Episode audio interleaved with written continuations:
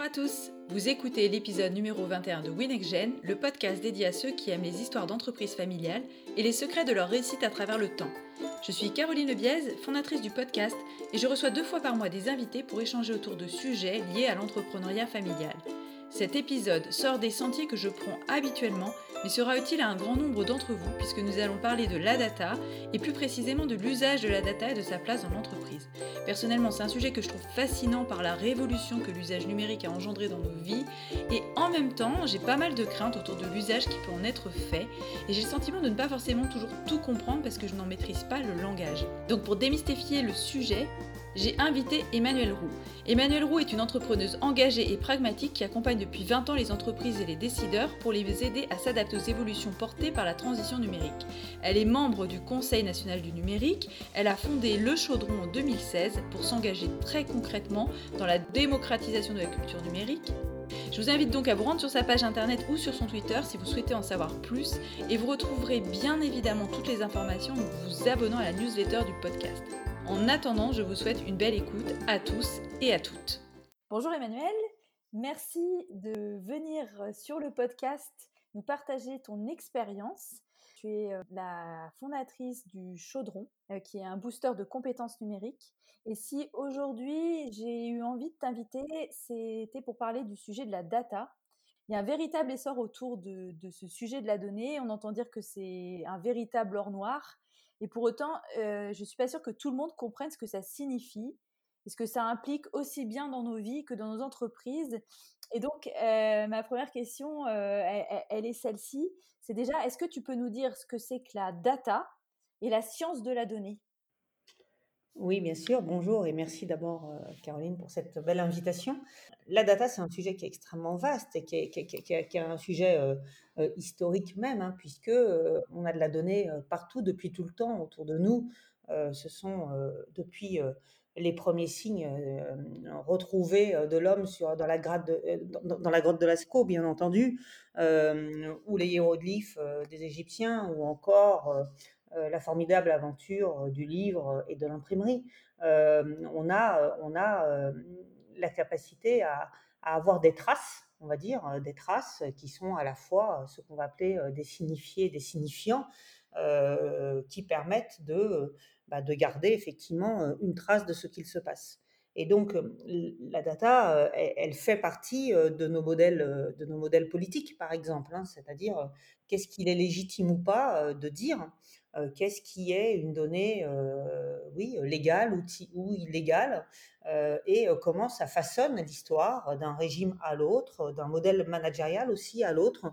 Et on voit bien que la donnée est au cœur de nos sociétés avec un grand S et que donc c'est pas un sujet nouveau. C'est pas c'est, d'abord c'est pas un sujet nouveau. C'est peut-être mon premier message. Et donc il ne faut pas le voir comme étant un sujet extrêmement numérique. Euh, qui appartiendrait euh, à une élite technologique, euh, mais bien comme l'affaire de tous. Parce que quand on parle données, on parle de qui a le droit de dire quoi, sur quoi, comment on le stocke, qui accède à ces informations, est-ce que ces informations doivent faire foi et à partir de là décider et faire preuve, quoi, sont tellement la preuve qu'il n'est pas possible de les remettre en cause Peut-on, doit-on décider à travers la data ou doit-on garder en, main la, en main la gouvernance?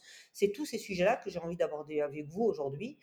Après, bien évidemment, l'informatique a à la fois bah, permis de stocker autrement la donnée, de la traiter beaucoup plus vite, euh, et de plus en plus vite. Euh, et euh, ce qui se passe en ce moment et depuis quelques années, c'est une vélocité de plus en plus forte des données qui n'arrêtent pas de s'actualiser. C'est le fait que nous avons un peu partout maintenant des capteurs qui nous remontent de la data en temps réel. C'est qu'il y a évidemment l'explosion de la prise de parole dans les réseaux sociaux qui amène un corpus de données extrêmement important et bien bien plus fort qu'il ne fut à travers l'histoire de l'humanité. c'est aussi euh, des capacités de stockage qui fait qu'on peut maintenant stocker des quantités d'informations qui là aussi dépassent de loin ce que l'humain avait produit depuis qu'il est humain. Euh, et donc ça vient, euh, ça vient changer la donne parce qu'on peut mettre facilement ces informations en relation les unes aux autres. on peut donc les analyser on peut effectivement développer des nouveaux métiers qui vont savoir plonger dans ces corpus de données et en tirer ici des statistiques, là des corrélations, etc., etc. Est-ce que je mmh réponds à ta question? Ouais, très très bien. Ouais, moi c'est vrai que tu l'as tu l'as rappelé en préambule, dire que c'était pas un sujet purement informatique. Pour autant, moi j'ai le sentiment quand même que malgré tout, ça reste un sujet assez élitiste. On voit qu'il y a une véritable accélération autour de, ce sujet-là. toi, à ton avis, qu'est-ce qui a changé entre le monde d'il y a 10 ans et d'aujourd'hui? Et qu'est-ce qui va encore changer entre ce qui se passe actuellement et le monde de dans 10 ans, en fait, sur, tous ces, sujets-là de, de la donnée Oui, alors ce, qui a euh, euh, changé, si on dit euh, 10 ans, on était en 2011, euh, le, web est né en, en, en 1995. Hein, voilà, le, on a eu une première phase d'Internet entre, on va dire, 2000 et 2010. Et donc, si on se place en 2011, on, était encore dans un monde dans lequel euh, les réseaux sociaux étaient moins puissants qu'aujourd'hui, bien qu'ils existaient déjà et qu'ils étaient déjà prégnants, mais ils étaient beaucoup moins présents et beaucoup moins, euh, beaucoup moins présents. Euh, dans lequel on, ne parlait pas encore objets connectés. Là aussi, il y en avait bien sûr déjà, hein, technologiquement parlant, mais on était beaucoup moins présent sur les objets connectés. Euh, et dans lequel on voyait le web encore comme euh, le fait d'avoir un site internet, une page Facebook euh, et une page web pour faire sa plaquette institutionnelle et peut-être un peu plus quand même, un petit peu d'applicatif métier bien évidemment. Mais pas loin. Moi, 2010-2011, j'avais encore des agences web et nos clients, clairement, voulaient que leur site internet soit lisible sur Internet. Voilà. que leur site internet, que leur entreprise soit lisible sur Internet. Euh, ce qui a beaucoup euh, évolué ces derniers temps, de ces dix dernières années, c'est euh, d'abord l'explosion du nomadisme, c'est-à-dire du smartphone, qui là aussi existait un petit peu avant, hein, mais vraiment l'explosion du smartphone qui fait que maintenant il est normal de payer depuis son téléphone son pain à la boulangerie. il est normal de pouvoir accéder dans son tramway à ses comptes en banque et déclencher un virement. Euh, il est euh, normal de faire une visioconférence euh, avec Shanghai et le Brésil simultanément, où l'actualité nous y a obligés pour faire des apéros avec nos familles dans ces temps un peu particuliers. il est normal de travailler à plusieurs dans un même document et de coopérer à travers une suite collaborative. il y a dix ans, là pour le coup, c'était très très peu adapté et très très peu présent. Aujourd'hui, oui, je peux avec mes équipes, coécrire simultanément des documents, l'un en étant dans l'Aveyron, l'autre en étant à Lille, le troisième étant euh, en Suisse euh, ou en Thaïlande. Euh, il est courant et normal de payer des, services sous forme d'abonnement. On est passé d'une consommation des médias, je pense à des plateformes comme Netflix ou autres, hein, où oui, je peux aujourd'hui, pour un abonnement, avoir accès quasiment à un catalogue illimité.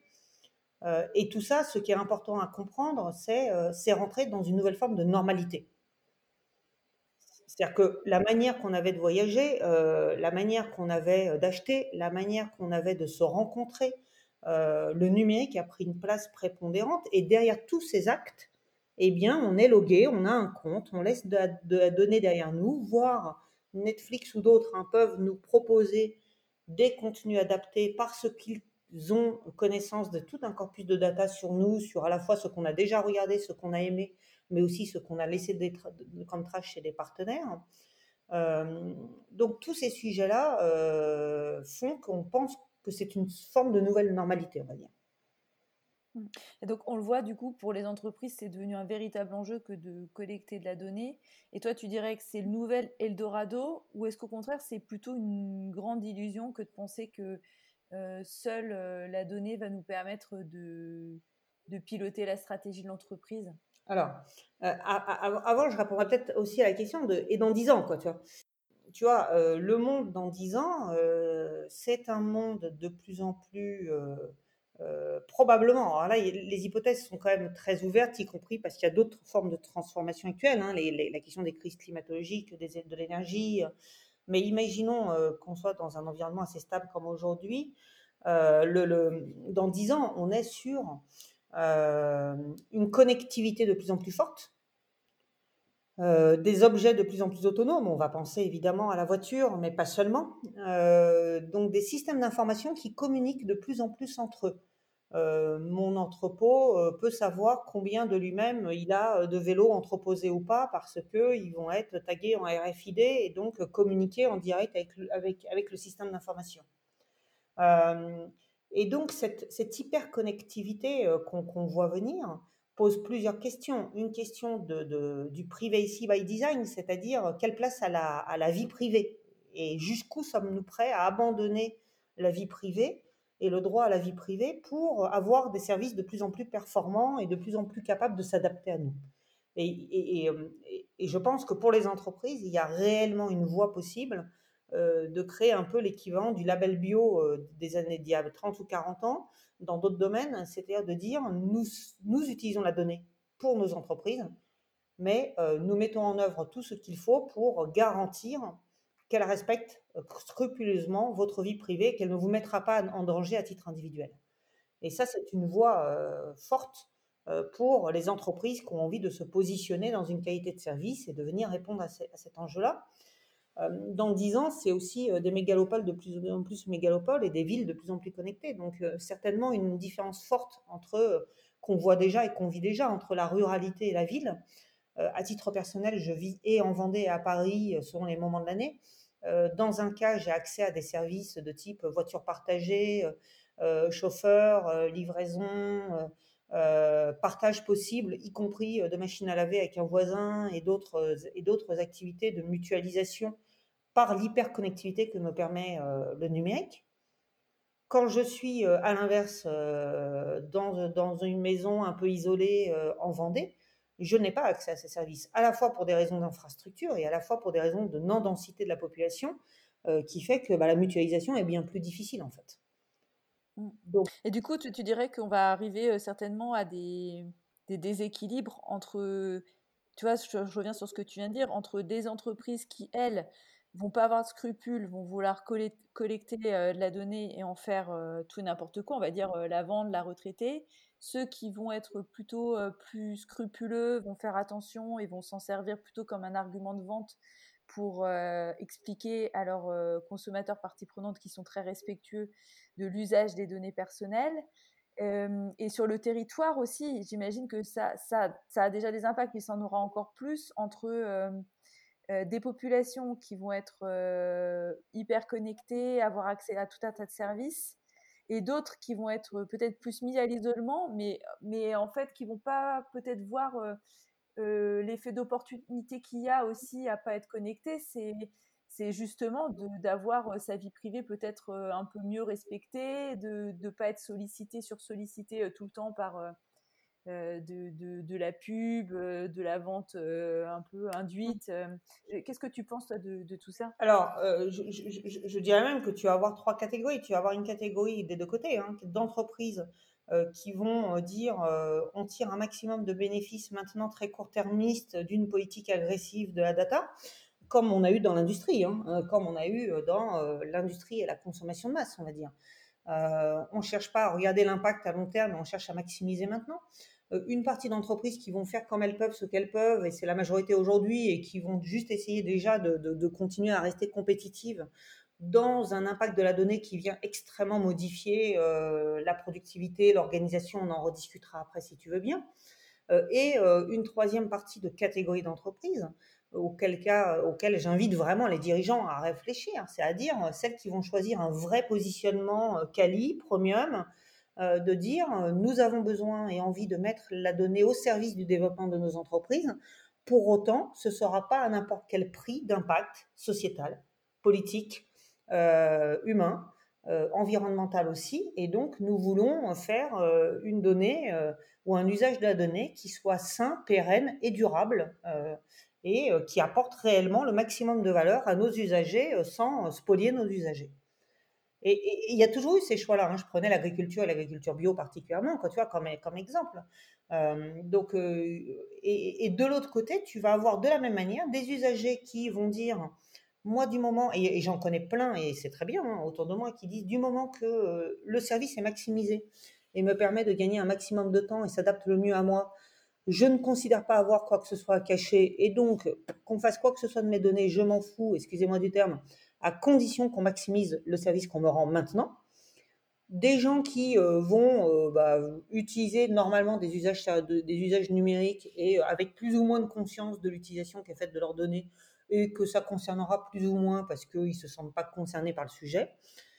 et des gens qui vont chercher euh, une forme de déconnexion, et j'en ai déjà autour de moi, euh, ce qu'on appelle du slow web, euh, une forme de décrochage. mon mari vient de, rendre son smartphone pour repasser un téléphone à clapet parce qu'il veut se, se, se, se, déloguer de tout ça et qui vont chercher probablement des villages vacances qui ont pour promesse de dire aucune connexion ici. Euh, qui vont euh, chercher euh, d'autres offres de services non connectées et qui, voilà, je pense qu'on va vers une société où il va y avoir des vrais choix de mode de vie très importants et qui a donc de la place pour toutes les politiques de la donnée dans nos stratégies. Oui, en fait, ce que tu dis, c'est qu'il y a des dangers qui sont inhérents, on va dire, à, l'utilisation et l'exploitation qui peut être faite de nos données et la récupération aussi. On pourrait penser par l'État mais en même temps, ça va aussi créer des opportunités euh, à la fois sur des sujets business, tant euh, bah, pour euh, permettre à l'entreprise de se développer en exploitant la donnée, mais aussi sur des sujets bah, de, on va dire, de coupure très fortes avec l'hyperconnectivité.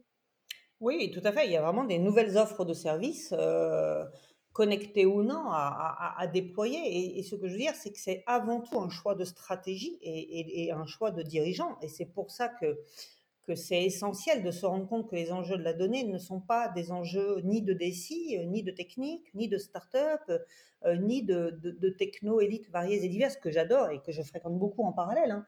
euh, mais, mais qu'il s'agit bien de garder la possibilité pour nous tous de savoir lire et écrire et non pas de revenir dans un monde où seule une partie de l'élite peut lire et écrire le texte sacré et nous, nous serions juste là pour en subir les usages et se voir raconter l'histoire de temps en temps le dimanche dans un espace, par exemple. Donc, voilà, donc on a un enjeu aujourd'hui qui est de bien ne pas se déposséder de l'enjeu de la data. C'est l'affaire de tous. Ce sont d'abord des choix d'organisation, c'est d'abord des choix stratégiques, c'est des choix de nouvelles offres de business, c'est des choix de modèles de société c'est des choix de, savoir jusqu'où on veut mettre de la traçabilité, y compris sur nos collaborateurs. Veut-on obliger nos collaborateurs en télétravail à avoir la caméra en permanence allumée et avec un logiciel d'analyse de l'image qui dit, qui peut lancer une alerte si, par exemple, le collaborateur s'est absenté plus de X minutes de son poste de travail alors qu'il est chez lui? A-t-on vraiment envie de ça? A-t-on vraiment envie de ça? A-t-on envie de drones qui survolent les, les, les, les, manifestations et d'une reconnaissance automatique comme il y a eu lieu en Europe de l'Est, je n'aurais plus le pays en tête, où les gens ont, reçu un email après avoir participé à une manifestation, comme quoi ils avaient été vus dans telle rue et que quand même on se demandait s'ils étaient conscients de ce qu'ils font. Donc c'est jusqu'où on a envie de ça en fait. Et à l'inverse, et à l'inverse, j'adore, ne, nous trompons pas. Hein. Euh, la donnée, euh, je vais vous donner euh, quelques exemples au contraire très positifs. Hein. J'ai fait un peu d'équitation à un moment donné, se promener seul en forêt, ça nous est tous arrivé. Si ma selle connectée peut lancer une alerte immédiate au cas où, au bout de X minutes, j'ai pas, pas redonné signe de vie après une chute, elle peut me sauver la vie. À l'inverse, il y a extrêmement, quoi, heureusement, de mon point de vue, hein, moi je, vis très très connecté, hein, heureusement que je peux travailler à distance. Ça me permet aujourd'hui d'avoir construit une entreprise avec 8, 8 salariés qui sont répartis entre l'Aveyron, la Haute-Savoie, Paris, Nantes, et on vit tous on a envie de vivre et on travaille quand même ensemble. Donc voilà, donc j'ai un, je dis, euh, moi j'ai une position très équilibrée, je dis juste que ce sont des choix stratégiques, politiques, et qu'on a besoin des décideurs pour les prendre, et qu'il ne faut pas abandonner le terrain sous prétexte que derrière il y aurait de la tech et qu'on s'en sentirait euh, loin. Justement, euh, à qui ça revient de décider? Parce que euh, on, pourrait dire qu'on peut décider individuellement de, ne pas se connecter ou euh, de, faire, euh, de faire ces choix-là. est-ce que c'est aux entreprises ou est-ce que c'est à l'État? C'est, à tout le monde, c'est à la société. C'est à la société. Et dans la société, tu as effectivement l'individu, les organisations privées, les organisations publiques. c'est un sujet de vivre ensemble, c'est un sujet de politique au sens de comment on construit la, comment on construit la cité ensemble. Et dans un moment qui est extrêmement transformé euh, de fond en comble hein, sur cette question par la data entre autres, bah, il faut reposer les règles du vivre ensemble. Donc il y a une partie qui peut passer par les enjeux de la régulation, et donc là où l'État a son, mot à dire, jusqu'où ça dépend de nos positionnements politiques aux uns et aux autres, hein, et c'est un débat démocratique avant tout. Euh, il y a évidemment euh, au titre de l'entreprise, comment l'entreprise se, s'empare du sujet de la donnée, quelle est sa position par rapport au sujet de la donnée, qu'est-ce qu'elle a envie d'en faire, comment elle veut développer de la valeur avec, comment elle veut développer de la performance avec, comment elle veut le faire avec ou pas euh, un rapport d'engagement sociétal avec toutes les entreprises sont pas obligées de vouloir en même temps être dans des missions durables. Hein. Encore une fois, c'est un choix d'entrepreneur, ils sont tous valables bien évidemment. Euh, et puis, il y a moi en tant qu'individu, qu'est-ce que je suis prêt à accepter et à quel moment je m'engage ou pas? euh, pour euh, faire savoir ce que je suis prêt à accepter, pour pousser ces idées-là, pour rejoindre des associations, des partis, des syndicats, un board d'entreprise et toute autre instance de gouvernance qui permet d'aller décider ensemble de ces sujets. Et justement, sur le sujet de la gouvernance, ma question, c'était de savoir comment les données vont s'inviter justement de plus en plus dans ces organes, de comment réussir à être digital au niveau de, l'entreprise. Est-ce que les choses sont pas un peu triviales au sens où est-ce que l'entreprise va pas être obligée dans tous les cas de devoir se positionner sur la collecte de données pour pouvoir piloter sa stratégie? Sinon, elle risque de ne pas se développer et de mourir. Oui et non, euh, oui non, je prends toujours, euh, je prends toujours un exemple que je trouve toujours surprenant. On a déjà vécu d'autres révolutions industrielles, hein, puisqu'on parle d'une vraie révolution industrielle. On a évidemment vécu l'arrivée de la vapeur et l'électricité. Pour autant, aujourd'hui, tu as toujours des bâtisseurs de des bâtisseurs de cathédrales, tu as toujours des des maréchals ferrants, euh, tu as toujours des entrepreneurs qui dirigent des compagnies de diligence dans plutôt dans des villes historiques. Donc euh, il, y a il y a une place à prendre pour des entreprises, moi j'en suis intimement convaincue, euh, qui euh, diraient nous assumons pleinement que nous voulons faire autre chose que ce monde numérique. et vraiment, je pense qu'il y a de la place pour tous les entrepreneurs et, et qu'il ne faut pas sentir ça comme étant une obligation. parce que dans l'histoire, on voit bien que tu as toujours des agriculteurs aujourd'hui. Quand tu as à un moment donné, on n'a pas. il, y a, il y a de la valeur partout là-dessus. Après, mais les techniques ont évolué quand même. Les techniques ont évolué euh, ou pas. Hein. Moi, quand je vois mes cochers euh, de diligence dans, dans, à Prague ou ailleurs, j'ai l'impression que ça reste des cochers de diligence quand même et que ça reste une diligence, quoi, tu vois. Donc, mmh, non, mais je parlais plus sur le sujet de l'agriculture. Oui, sur l'agriculture, bah, entre j'ai un ami qui est maraîcher euh, bio à la main, tu en as qui créent aussi des offres de fait valeur et qui en vivent et qui nourrissent des restaurants sur des produits spécifiques. C'est des niches dont je mmh. te parle. Mais il y a moyen d'aller faire de la niche à haute valeur ajoutée, y compris en étant euh, non technophile et euh, sans vouloir transformer numériquement son entreprise. C'est pas la voie la plus facile, hein, mais je veux juste ne pas s'enfermer dans une espèce de euh, d'obligation absolue, comme s'il n'y avait pas d'autres voies et d'autres choix possibles. Pour autant, pour la très grande majorité d'entreprises, oui, mettre la donnée au service de la gouvernance de son entreprise facilite la vie bien évidemment. Euh, pouvoir euh, sécuriser, d'avoir accès à vos données, savoir si elles vous appartiennent. Est-ce que les données que vous produisez dans votre entreprise vous appartiennent ou pas?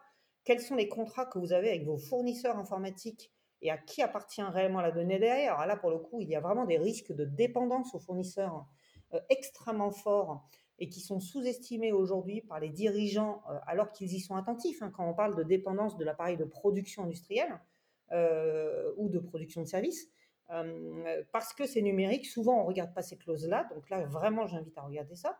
Euh, et puis, euh, et puis après, il y a comment bah, pouvoir mettre des capteurs, pouvoir mettre des marqueurs, pouvoir remonter ce qu'on va appeler des indicateurs.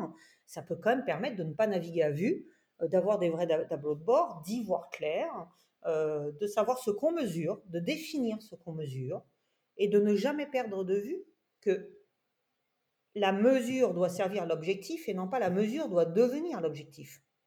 souvent on va mettre un, indicateur en disant, moi je veux au moins 20% de transformation, par exemple, de mes, 20% de transformation, je sais pas moi, de mes clients d'une première offre dans une deuxième offre. OK? Sauf que là aussi, euh, l'objectif, est-ce que c'est d'avoir des clients qui soient euh, contents, bien servis, euh, fidèles et heureux et durables, ou est-ce que l'objectif, c'est de faire les 20% à n'importe quel prix et sous n'importe quelle méthode? Donc voilà, donc moi je crois intimement que oui, il faut sécuriser, que vous sachiez manipuler la data, qu'elle existe dans l'entreprise, qu'on sache la faire parler, c'est-à-dire qu'on soit capable de la mettre en musique, de la coordonner, qu'il n'y ait pas un peu de data partout dans l'entreprise, dans tous les fichiers Excel de l'entreprise par exemple, mais personne ne sait qu'elle existe et elle est inutilisable. Donc il faut la rendre utilisable, il faut la rendre visible, il faut la rendre connue, il faut la rendre gouvernée. Il faut aussi savoir l'ouvrir aux autres, il faut aussi savoir se connecter à d'autres. Ça va être tout le sujet qu'on appelle les API, c'est-à-dire euh, un peu comme en électricité, le fait d'avoir fait des, des prises multiples qui permettent que l'électricité circule à travers plusieurs machines eh ben, les API aujourd'hui permettent de faire circuler la donnée entre euh, plusieurs systèmes d'information qui ne se parlent pas jusqu'ici. Et les grands, grands donneurs d'ordre euh, sont en train de mettre dans les clauses d'achat euh, le fait que les systèmes d'information des sous-traitants doivent être APIisés pour pouvoir transmettre de la donnée facilement. Ce sera bientôt une clause d'achat. C'est déjà même en partie une clause d'achat. Donc là, il y a des vrais, vrais sujets d'architecture du système d'information. Et de l'autre côté, oui, il faut faire parler cette donnée, la capitaliser, et de l'autre côté, il faut rester maître de son entreprise. Mmh, Donc, c'est-à-dire ne pas, la donnée peut vous aider à décider, elle ne doit jamais gouverner la décision, de mon point de vue tout du moins. Mmh. Ok, très bien. Et alors du coup, sur ces sujets de compréhension et d'ouverture, est-ce que tu aurais des recommandations de lecture, de vidéos, euh, autres euh, podcasts, euh, voilà, tout ce qui peut apporter de la, de la nourriture euh, pour euh, se permettre de se mettre euh, aussi à un bon niveau d'information sur le sujet? Oui, alors il y a, je pense que pour, pour, pour envisager les futurs possibles, alors des futurs peut-être représentés de manière un peu trop sombre, en l'occurrence dans ces films-là, mais je pense qu'il faut regarder la série Black Mirror, qui fait quand même référence dans la manière qu'elle a d'aller explorer des dystopies autour des enjeux numériques et data.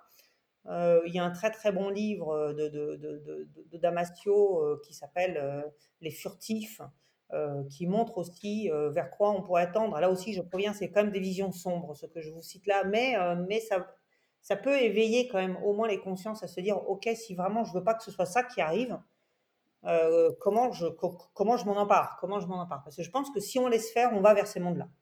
Voilà, mmh. ça c'est ma conviction profonde.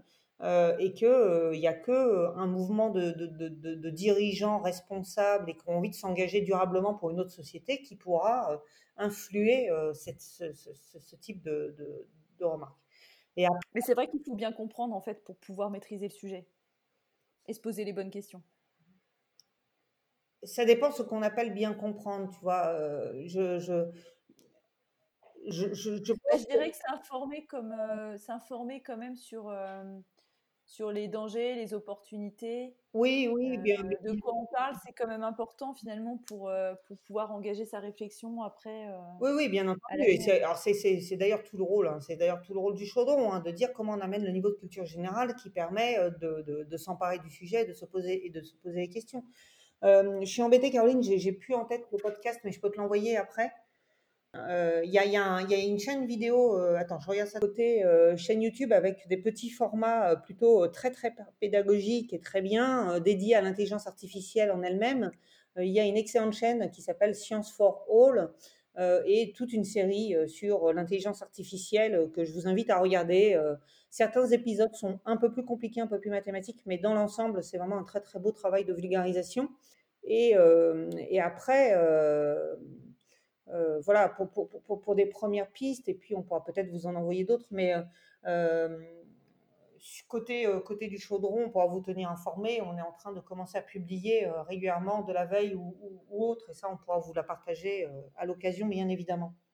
Oui, et puis je mettrai dans les notes du podcast le lien vers, vers le chaudron, parce que vous faites quand même des choses formidables, vous avez connu un, beau développement, et, et moi, je, je, suis particulièrement admirative de, de, tout ce que vous avez fait là depuis depuis 2016. C'est assez impressionnant en termes de développement. Bah, merci bien. Et, mais je crois que le, message clé, c'est vraiment de dire vous êtes légitime pour vous emparer du, du sujet. Et, et, le sujet qu'on traite, le sujet de la data, c'est vraiment qui décide de quoi, qui a besoin de quelle information pour décider. Euh, est-ce qu'on met la, la, data au cœur de la décision ou pas? Toute la question technique derrière de comment je la récolte, comment je la traite, le machine learning, l'IA et tout ça, ça redevient un sujet de technicien. Et donc, c'est vous, en tant que dirigeant, comment vous apprenez à dialoguer avec eux. Mais vous l'avez déjà fait. Vous dialoguez avec des, comptables, vous dialoguez avec des directeurs financiers, vous dialoguez avec des directeurs industriels. Ce n'est pas plus compliqué. Et je pense que les dirigeants ont toute leur place, vraiment, et qu'il faut qu'ils osent euh, reprendre la maîtrise de ces sujets et l'intégrer à leur stratégie jusqu'au bout. Ok, bah écoute, on arrive à la fin du podcast. Je te remercie vraiment parce que tes propos étaient d'une grande clarté. Eh à toi. moi, ça m'a aussi, euh, tu vois, c'est vrai que j'ai l'impression de pas forcément y connaître grand-chose. Et, mmh, et, je trouve que ça a le mérite de, voilà, de, de, se remettre euh, un peu à niveau et, et comme tu le disais, s'emparer se, du sujet et pas se dire ah, je suis pas légitime parce que j'y connais rien en fait. On n'a on pas forcément besoin de comprendre la technique pour comprendre les enjeux. Oui, et tu auras besoin de la même manière d'apprendre du vocabulaire, mais comme tu as appris euh, ce qu'est un bilan comptable et comme tu as appris d'autres d'autres métiers spécifiques. Euh, donc oui, il y a un vocabulaire, mais il s'apprend. Il s'apprend, il n'est pas plus magique que les autres, il n'y a pas de technomagie. Euh, euh, et c'est une question de dialogue et de curiosité avant tout.